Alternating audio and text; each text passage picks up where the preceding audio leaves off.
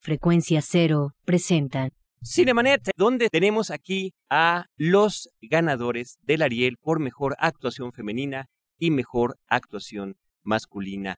Irene Azuela y Jorge Zárate en nuestro programa. Bienvenidos. Lee Cine, vive escenas. La mejor apreciación de la pantalla grande en Cinemanet. Carlos del Río y Roberto Ortiz al micrófono. Bienvenidos. Sean todos bienvenidos efectivamente. Vamos a tener, además de los dos invitados de lujo, dos premiers para todo nuestro público. Soy Carlos del Río. Roberto Ortiz, ¿cómo estás? Pues mira, con la alegría de que dos actores importantes del actual cine mexicano que estuvieron en cerrada lucha en la entrega de los Arieles y finalmente se volvieron airosos, eh, victoriosos del el premio Ariel. Efectivamente, están aquí con nosotros y ahora sí vamos a saludarlos como se debe. Primero las damas, como debe de ser, por supuesto. Irene Azuela, ¿cómo estás? Bien, hola Carlos, buenas noches. Buenas noches, bienvenida, muchas gracias por estar aquí con nosotros. Y también Jorge Zárate, mago de los micrófonos.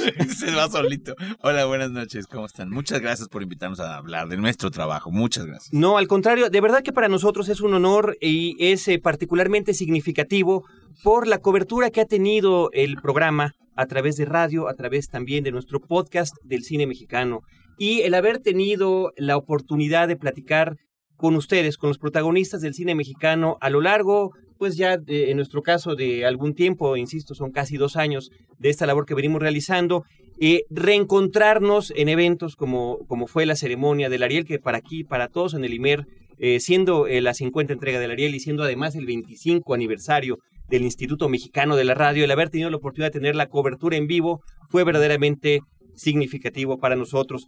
Con cada uno de ustedes ya platicamos en su momento, bueno, Quemar las Naves se acaba de estrenar, el podcast está disponible, la entrevista completa, quien la quiere escuchar, con el director Francisco Franco, con eh, Irene Azuela, por supuesto, con Onésimo Nevares, eh, el coprotagonista también de la película en www.cinemanet.com.mx y en el caso de Dos Abrazos continúa en el servidor porque así debe de ser es una suerte de memoria la que hacemos nosotros a través de este esfuerzo en el episodio 155, Cinemanet 155, dos abrazos, la entrevista con Enrique Begné y con Jorge Zarate, que está Ah, aquí con nosotros. bueno. Sí, es como documento ya eso, qué bueno. Pues bueno, de entrada, felicitarlos, reiterar la felicitación. Están aquí con nosotros eh, los que recibieron finalmente el reconocimiento de la Academia Mexicana de Cinematografía eh, por mejor actriz, por mejor actor. Competencias, creo yo, siempre son difíciles, complejas, pero ahí están ya los resultados. Dos actuaciones, por cierto, eh, me imagino que ya intercambiaron películas, ya se vieron el uno al otro. Las actuaciones son completamente distintas. En el caso de Jorge Zárate, es una actuación De un gran completamente mutismo. mutismo contenida, absolutamente contenida, pero a la vez expresiva a más no poder. Y en el caso de Irene Azuela, es eh, un personaje, bueno, desbordado. Para pero afuera. sí, completamente, completamente. Irene, no sé si quieres comenzar platicando un poquito al público de tu película, sobre todo, insisto, que está en su corrida comercial. Así es. Estamos muy contentos porque hemos tenido una onda de festivales internacionales bastante buena. La respuesta del, del, del público fue muy positiva, pero bueno, finalmente el público que, que atiende a los festivales de cine, pues no es el mismo que, que va eh, a, a los cines aquí en, en México y paga su boleto por ver Claro. la película. Entonces, eh, pues ya nos moríamos de ganas de estrenarla. Eh, es, es una película que, que habla de un momento vital en, en, en la vida de, de todo ser humano. Yo creo que es este momento en donde estás como obligado, si es que tú no lo quieres buscar, de pronto la vida te obliga a tomar una serie de decisiones que después este, van a definir el, rumbo de tu vida, quién eres, qué te gusta y qué no te gusta. Y es, es un discurso con el que mucha gente se puede eh, identificar. Irene, tú arrancas eh, el trabajo de actuación en el año 2000, sobre todo veo en la televisión, en algunos episodios y demás, y últimamente eh, has figurado ya en algunas películas y algunas que seguramente estarán eh, en cartelera próximamente, en donde llegas a ocupar papeles principales, como por ejemplo Violonchelo de este año, y también Bajo la Sal digital. Eh, ¿Estás realmente a tambor batiente eh, trabajando? ¿Sabes qué? Yo estoy muy impactada de, de, mm, de, ese casting en donde me quedo que me trae, que trae como consecuencias. Es, es muy curioso, no sé si tú, Jorge, estés de acuerdo, pero yo, yo llevo un rato pues haciendo teatro y televisión también de vez en cuando, pero mm, hice muchos castings para muchas películas. Eh, en algunas por ahí me quedé y, no estaba como muy, muy contenta de hacerlas, entonces me esperé a, que llegara como algo que, tuviera significado para mí, ¿no? Eh, y una vez que entré ahí, entonces me ha sido como mucho más fácil seguir eh, estando como, como en el camino del cine, con la gente del cine, no sé, de pronto siento que este una vez que das ese primer paso, de, alguna manera las puertas se, se abren. Yo, yo, siento que tiene un efecto como retro, retroactivo. O sea, pasa que pues las películas las haces, haz de cuenta un día, ¿no? Y de repente te das cuenta que en un festival están cinco o seis que tú hiciste, que me tocó a mí la suerte de estar en una situación así en Guadalajara. Y pues bueno, parecía que estaba muy activo, pero sucedió que coincidieron ahí nada más. Entonces, ese escaparate de algún modo es como retroactivo, es lo que quiero decir, porque ahí te empiezan a ver de nuevo en otras, en un montón de participaciones, aunque sea una sola nada más que salga, pero a la hora de que, salga, que siempre salen, por ejemplo, un año después, ese momento en el cual ya están en cartelera es un escaparate que de nuevo te sirve para para de nuevo agarrar este pues otras propuestas de trabajo efectivamente en lo que tú dices estamos hablando de una trayectoria de 20 años o más eh, tú arrancas eh, en el cine desde 1988 observo que eh, participas de manera fehaciente en más de una ocasión con cineastas como Gita Shifter por ejemplo también en dos películas con Luis Estrada y toda una trayectoria yo diría que con un ritmo acelerado muy fuerte. Estamos hablando de alrededor aparte de los trabajos que hay para la televisión, de cuatro o cinco películas anuales. Sí, fíjate que yo me conformaba con una al año, yo me había hecho ese plan. Yo me había hecho ese plan de nada más estar aunque sea una al año. Yo pensaba, dije, pues con que esté una al año creo que será, una maravilla, pensaba, claro. Sí, sí, efectivamente, sonaba muy ambicioso.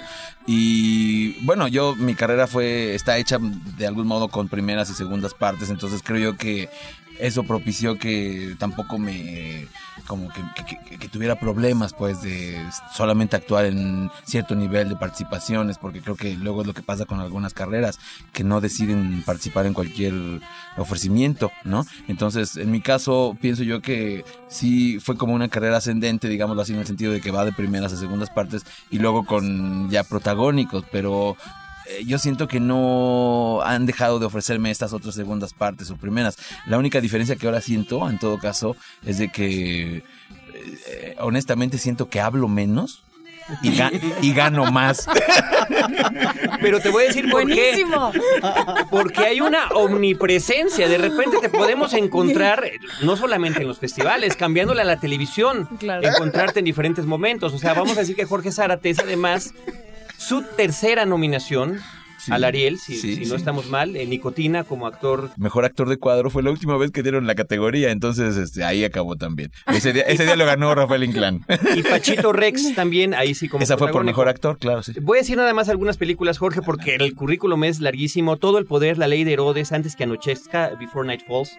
Pachito Rex, Un Mundo Raro de la Calle, Vivir Mata, El Crimen del Padre Amaro, Zurdo, Nicotina, Mezcal, Un Mundo Maravilloso, La Sangre Iluminada, que, estamos ya, ya por estrenar y de, la cual quisiéramos también tener en su momento. Se estrena el viernes que entra, el viernes que entra, el 18 de abril. Tener ya este, una entrevista. Vamos a hacer una pausa en este programa. Tenemos una premier, la primer, la primer premier de la noche, eh, preparados porque una es en el sur de la ciudad y otra completamente en el norte para que nadie se quede sin ir al cine el próximo martes.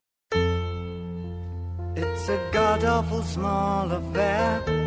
En 1965, Eddie Sedgwick llegó a la Gran Manzana buscando ser una estrella y tuvo el tino de convertirse en la musa del inigualable Andy Warhol.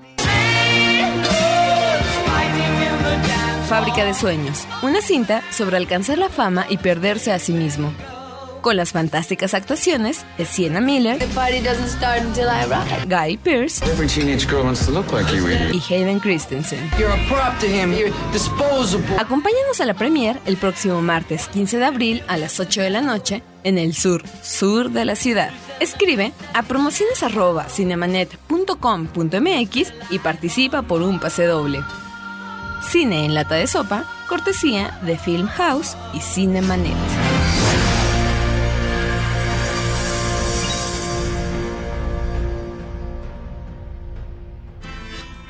Estamos de vuelta en Cinemanet. Este nos eh, llamó Antonio Monroy de la colonia Santanita. Felicita al programa y a los ganadores del Ariel que están con nosotros. Irene Azuela y Jorge Zárate.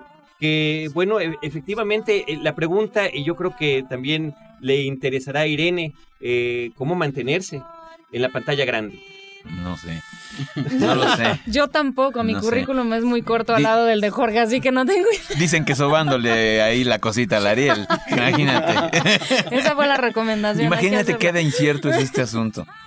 Pues la verdad yo no sé, yo en mi caso sí considero que ha sido una... Eh, ha hablado mi trabajo, ¿no? De algún modo, en un, en un, principio sí pensaba que era una fortuna mía, pero bueno, después ya sí creo que fue mi trabajo el que habló.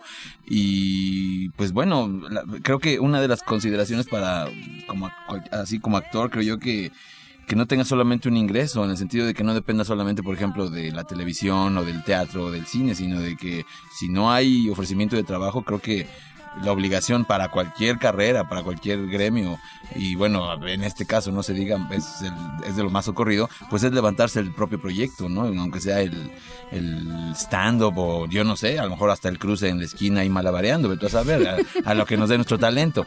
Pero a eso me refiero, si es una fortuna de nosotros, creo que tenemos, que si no tenemos ofrecimientos de trabajo, podemos buscar el monólogo, podemos buscar el director que nos ayude a hacer algo y pues bueno, más de una vez he trabajado en esa misma situación en buscar qué vamos a hacer con el director de Quemar las Naves, Francisco Franco, por ejemplo. Ahora, observamos en tu trayectoria que has embonado con algunos directores importantes, eh, jóvenes eh, en los últimos años, pero también directores veteranos que ya tienen toda una trayectoria como Felipe Casal más recientemente, y en películas que eh, son realmente una propuesta y una inventiva, por ejemplo, visual en el caso de una película como Historias de Desencanto, que es una de las obras más atractivas que se hayan hecho últimamente en el cine nacional a propósito de una verdadera propuesta visual, independientemente de que el argumento y el manejo de los personajes nos puedan convencer o no. Has estado también trabajando, bueno, con el director de, de, Mezcal, sí, que es Ignacio Ortiz, un eh, cineasta que ha obtenido también importantes premios, con la película eh, más taquillera en los últimos años, o hasta cierto momento en el caso del crimen del padre Amaro, ah, sí, que fue realmente una película que tuvo su propio eco en función, digamos, de la polémica que se creó, ¿no? Porque trataba eh, aspectos eh, que tenían que ver con eh, el mundo de la religión. Por otra parte, también una película que manejaba una propuesta tal vez fallida, como en el caso de Pachito Rex o Un Mundo Raro, y La Ley de Herodes, que también fue un hitazo en su momento, porque de alguna manera nos presentaba el cine una cuestión que no se acostumbraba en términos de la política, con pelos y señales, diríamos. pues mira, yo creo que ha sido casualidad o veto a saber si esta cuestión del Dios los cría y ellos se juntan, pero eh, sí mi interés ha sido pues estar como en este tipo de producciones en las cuales pues sí me atrevería a decir que no tienen carácter comercial de plano y que sí tienen más énfasis en aspectos artísticos o cinematográficos así tal cual. Y por lo tanto de ahí que yo mi una de mis banderas que ahorita últimamente he estado queriendo este izar es pues el de defendernos como expresión artística y no como expresión comercial. No nos pueden poner en criterios comerciales a exhibirnos con los demás eh, con las demás producciones que existen porque de algún modo no vamos a poder competir así. O sea estamos en, en circunstancias desiguales en desleales les diría yo. Y creo yo que el hecho de que hagamos cine de, pues no precisamente de arte, pero sí cine que tenga más énfasis en expresiones artísticas o en énfasis que de algún modo tienen que ver más incluso con la idiosincrasia mexicana, que es de algún modo basada en el arte puro, o sea, sí somos muy artistas en México, es verdad eso. Creo yo que el, cine, el cine que estamos haciendo está más cercano de las artes plásticas, así lo que considero así, que del teatro, por mucho que usemos actores, por ejemplo, ¿no? Sí creo yo que las propuestas tienen que ver más con, con elementos de desarrollos cinematográficos y plásticos que con trabajos actorales. Eh, bueno, eh, quizás ahorita el garbanzo de la libra que tenemos que ver ahorita aquí es el de quemar las naves, que efectivamente una de sus partes fuertes son trabajos actorales. Pero bueno, la cinematografía de Francisco Franco también no se me hace tan lejana de una propuesta pues muy sui generis, la verdad. No creo que, que cualquier persona considere también la puesta en, la, la puesta en cámara de Francisco en esta de quemar las naves como algo muy comercial. Absolutamente. No lo consideraría así, ¿no? Original. Para nada. Entonces creo yo que considerando todas las propuestas que hay, que son muy variadas y que son ejemplo de la pluralidad que existe en México, me parece que pues no deberíamos de ponernos en los criterios comerciales a los cuales nos, nos orillan para exhibirnos, ¿no? Aquí creo yo que deberíamos de tener otro tipo de propuesta, pero lo malo de esto es de que estamos a la buena de Dios en ese sentido,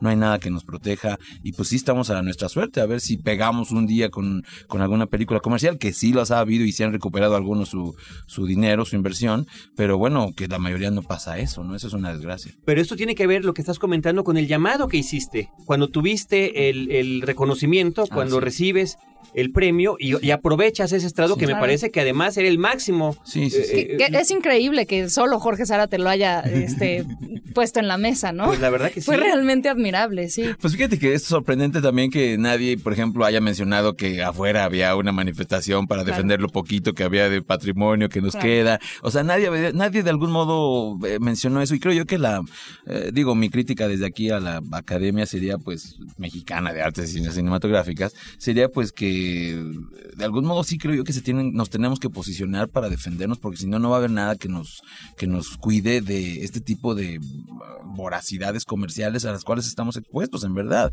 No nos podrían ver, no nos, no, nos deberían de ver eh, con el fin de si vamos a cumplir cierto número de espectadores, no nos deberían de ver así, nos deberían de ver con otro, de, de otra manera. Creo yo que sí, por eso menciono esto de que estamos más cercanos de las artes plásticas, porque creo yo que el exhibir una película tendría que estar más cercano también a estar en un museo siempre en exhibición que se esté viendo y que de ahí veas esa propuesta artística. Porque existen datos duros. Es que es la verdad. Se producen decenas de películas mexicanas. Es que bueno que ya hay una recuperación en la producción que nos quejábamos hace algunos años de ello en términos de financiamiento. Ya hay fórmulas que se están realizando, que se conjuntan para que finalmente salga adelante una película. Ya sabes. Sin embargo, de esas ah, películas son muy pocas las que se estrenan. Y las que se llegan a estrenar con 10, 20, 30 o más copias, eh, ya después de la primera semana, si no cumplen, si no cubren un mínimo de exigencia en términos de asistencia el fin de semana, que es muy poco el lapso para que realmente eh, estas películas que en ningún momento van a competir con las mayores porque no tienen el aparato de publicidad y que el boca a boca en un fin de semana difícilmente va a llegar. Y cuando te enteras, entonces ya está fuera del cine, ¿no? Yo no sé con cuántas copias va a quemar las naves, pero por ejemplo, aún así, me parece que es tremendo que. ¿Vas a hablar?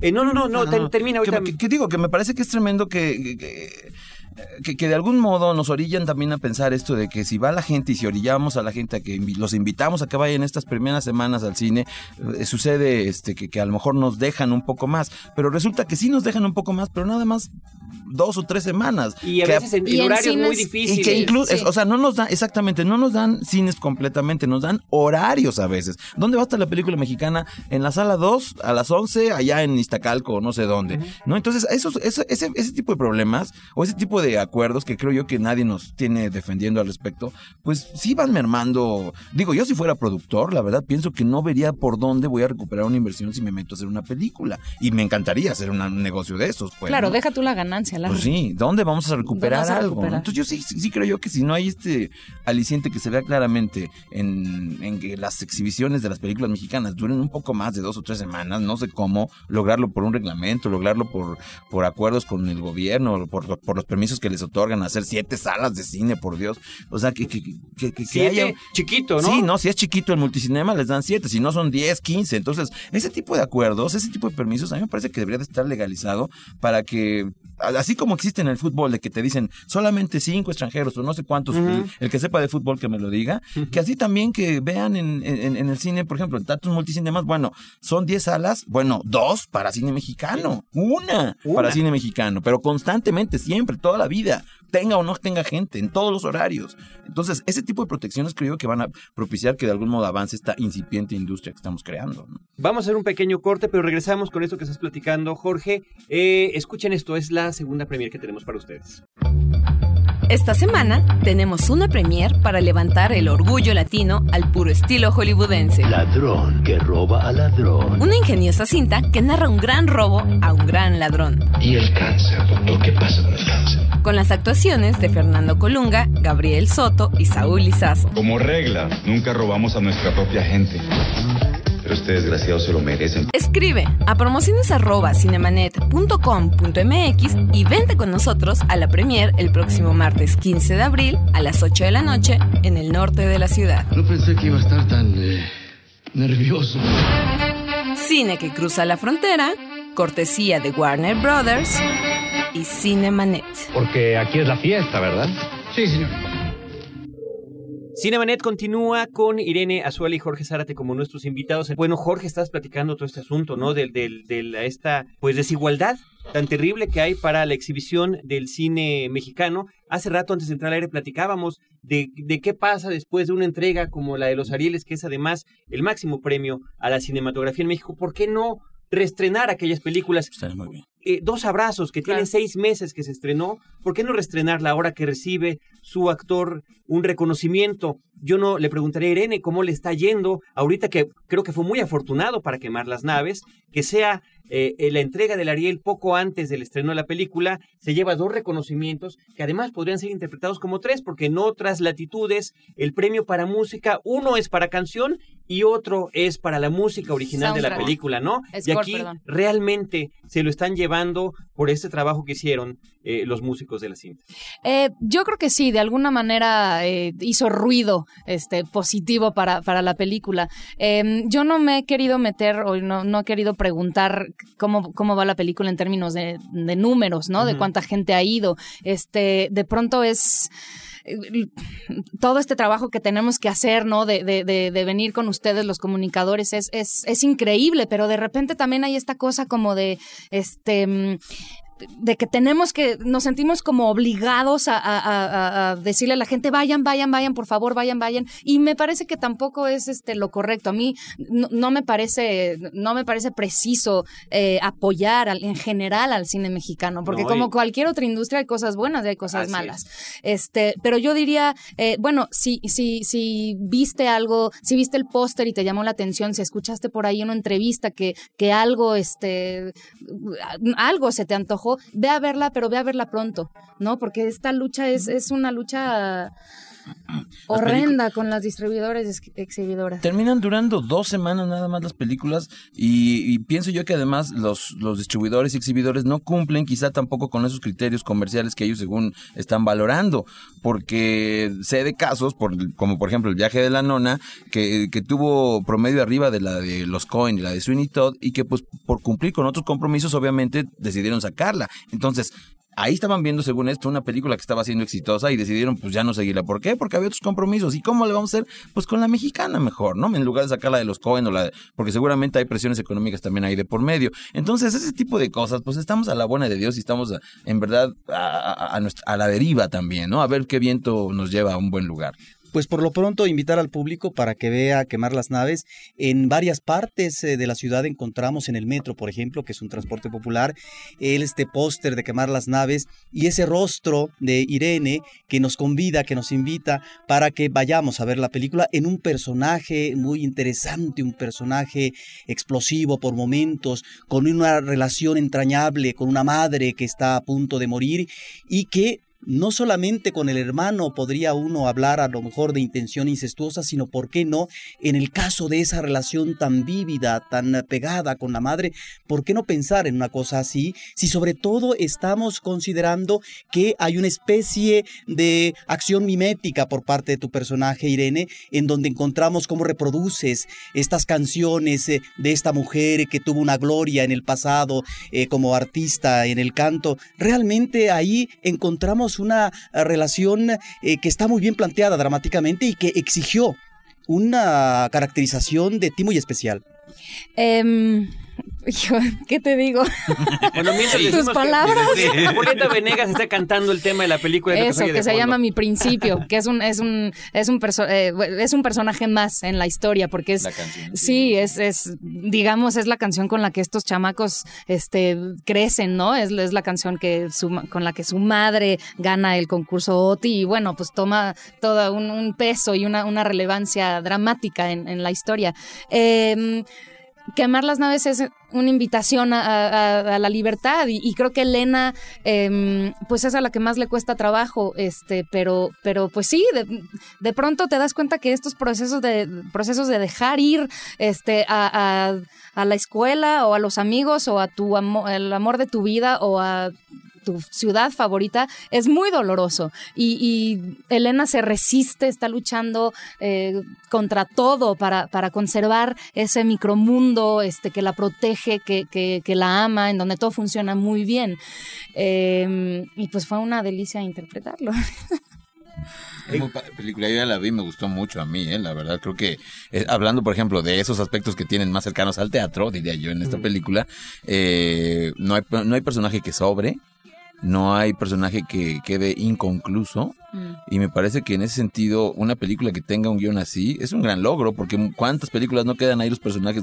Ahora sí que yo que hago primeras y segundas partes, te lo digo por experiencia, que quedan los personajes ahí. Ah, pues ya acabó Zarate, sí, ya acabó, ya acabó. ¿Cómo le hizo? Pues ahí quedó el personaje. yo hice 10 escenas más. No, déjame, decir, déjame decir algo. Yo he leído personajes en los cuales que me ofrecen y digo, oigan, estos ya se dieron cuenta que podrían no existir. Y dicho y hecho, a la hora de la edición, sácatelas. Adiós, Zárate. Oye, Jorge, bueno, pero, pero hablemos también un poquito de dos abrazos, porque la película, insisto, tú, tiene seis meses que se estrenó en cartelera en México, eh, ha recorrido varios festivales, tuvo premios en Trieste, tuvo premios en Guadalajara. Eh, Ahora, ahorita mismo está en el festival eh, este, Málaga, en España.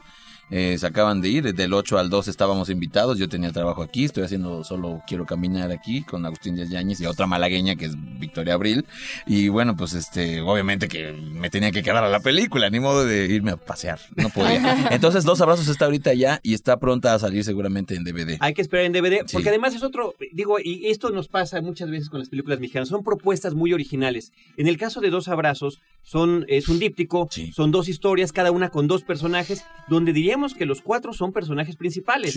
A la hora de la hora. Y finalmente, bueno, también eh, tener ese reconocimiento, Jorge, que de los cuatro eh, se reconoce a la película, pero también se reconoce el trabajo del actor. Bueno, yo como lo dije ahí en la entrega también, así como mencionan siempre que las películas hacen entre todos y todo, yo así también creo y lo he podido percibir que los personajes se van creando entre el vestuarista, entre el escritor, entre el que la dirige, el que la va a poner en cámara, el que la fotografía. Evidentemente los personajes se crean también entre todos, no solamente la película, porque uno llega con una propuesta, pero eh, a veces te la concluye el vestuario, el maquillaje, o sea, no solamente es tu capacidad histriónica, es también lo que te están ofreciendo todos los demás. Entonces sí creo yo que en el caso de Dos Abrazos, pues este premio lo comparto con las otras tres, con las otras tres personas, los otros tres actores que Giovanni Florido, Jimena Sariñana y Maya Zapata, por supuesto que, pues bueno, ella ya se ganó uno. y bueno, y también le dedicaste en tu, en tu discurso a Enrique Begné, ¿no? por supuesto, pues el principal que me, que me, me escogió desde, creo que estaban ya escrito el guion, él decidió que yo era. Y fuiste el este, primer actor, ¿no? En ser escogido. Eh, creo que según dice él, yo, yo sentí que me probó mucho, pero según él dice que yo era ya el cincho desde el inicio, entonces pues bueno. Pero te ayudó, y tú le ayudaste a escoger a los demás porque finalmente interactuaban contigo, ¿no? Bueno, eh, eh, hicimos un montón de pruebas con, con las chicas para ver a quién seleccionaban, precisamente querían, supongo que ver con quién se hacía una química correcta, con quién estábamos más, o, que, o a quién le parecía que físicamente podíamos funcionar mejor. Y pues bueno, a mí lo que me gusta es de que Jimena Sariñana se ganó en verdad el personaje a pulso, porque pues sí, la estuvieron probando mucho también a ella y, y pues que el resultado me parece que es muy agradable, la verdad sí me gusta mucho. Y así también la, la dupla que hacen Giovanni Florido y Maya Zapata. Sí, personajes eh, que exigen una actuación, eh, un reto porque nos están remitiendo a soledades, a dificultades en la comunicación, en las relaciones interhumanas. Y en el caso de tu personaje, cómo eh, finalmente cautivar al público a partir de un eh, personaje, un chofer que prácticamente no dice nada. y sin embargo está expresando mucho. Creo que ni su nombre dice. No, no, se sabe que se llama Joaquín hasta que se salen, hasta que salen los créditos, porque no, no se sabe que se llama Joaquín. Yo tenía, considerando este tipo de trabajo, tenía también mucha, este, eh, ¿cómo decirlo? Eh, estaba, estaba como inquieto porque suponía que estaban valorando el trabajo de Enrique Arriola, que era bastante similar también. Eh, sí, era, eh, similar en el tipo de trabajo de personaje Soledad. El otro, este Lázaro Ramos, que también sin decir nada, este, decía un montón de cosas. Y bueno, un jovencito que yo también dije, Alan, ojalá no nos vaya a dar aquí la sorpresa, pero sentía que estábamos aquí este, hablando de lo... o sea, era una competencia que todos eran personajes similares, parecidos. ¿Por qué, cuatro en, en esta ocasión? ¿Por qué cuatro actores? Eh, alguien me daba la teoría, decían, bueno, es que son tres mexicanos y un extranjero, Yo ¿no? Para que se cumpliera. ¿Sabes qué sentía que era la, como la... Pensé que iba a ser la misma situación del año pasado con lo de Victoria Abril. Digo, con Maribel, Verdú. Y, con exacto, y yo estaba seguro que a lo mejor hasta eh, nos iban a salir con la sorpresa de algún empate o algo así, como para atender al, lado internacional, ¿no? Seguramente. Sí, pero tienes toda la razón, eran, eran efectivamente... Parecidas las actuaciones. El personaje, sí, sí, sí, los personajes. Híjoles, no sabían que nuestra media hora media hora está concluyendo. Eh, Pero qué honor están en el último jueves. Hombre, en verdad se los digo. ¿Algún comentario final, Irene y, Jorge? Eh, pues que vayan a ver quemar las naves si algo les llamó la atención y que la vayan a ver pronto. Ahora que está tan necesaria la, la protección del mínimo patrimonio nacional ¿no? El mínimo, la mínima soberanía que existe en México, que es tan necesaria defender. Pienso yo que eh, atender ese aspecto cultural que es el cine mexicano es de algún modo ir siguiendo y tratando de crear identidad nacional y tratando de crear pues estos valores que, que, importan y que conforman el patrimonio nacional, en este caso cultural.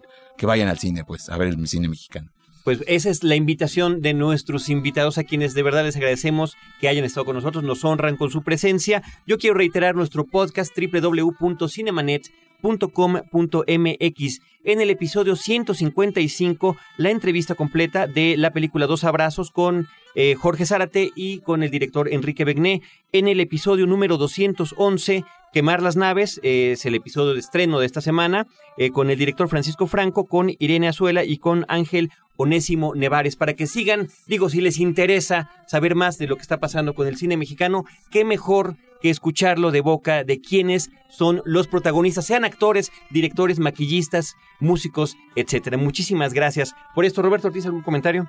Pues que estuvimos muy a gusto durante todos estos meses, en este horario, en este día, no importaba la desvelada, y que bueno, ahora también de alguna manera vamos a tener que amanecer eh, de un poco desvelados, pero estaremos presentes eh, los sábados. Los sábados a las 10 de la mañana va a durar una del programa. Me dicen nuestras productoras que tendrá una sección de cine mexicano. Sí, por supuesto, hablará del cine de hoy y de ayer, pero constantemente estamos hablando del cine mexicano. es la columna vertebral de Cinemanet. Muchísimas gracias a todos ustedes. La colaboración en la postproducción de Abel Cobos y la producción de Paulina Villavicencio y de Celeste North. Eh, en la conducción, Carlos del Río Roberto les damos las gracias. Los dejamos con otra cápsula. Tenemos información del Festival de Cine de Oaxaca. Es la entrevista con la doctora Leonor Magentis, que es la directora de producciones Argenmex y que eh, dirige este festival. Gracias.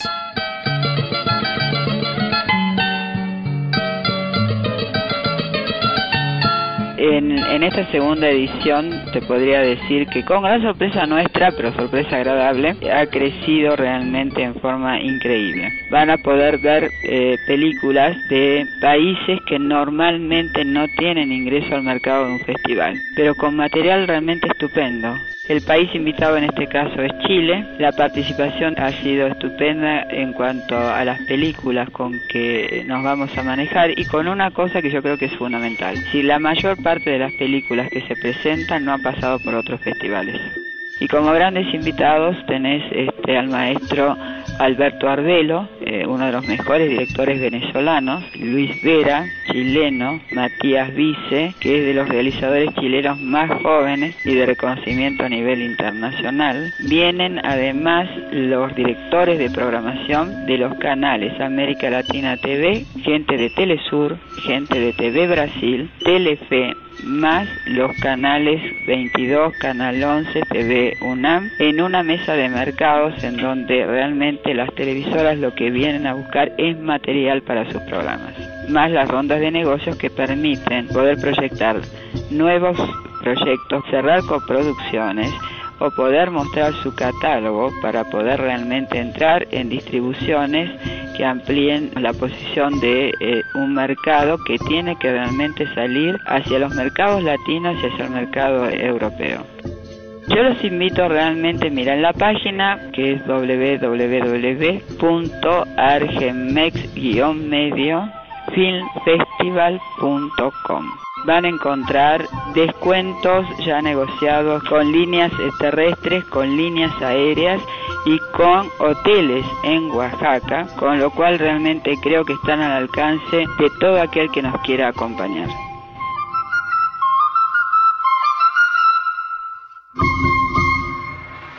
Los créditos ya están corriendo.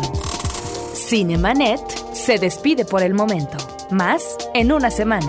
Vive cine en Cinemanet.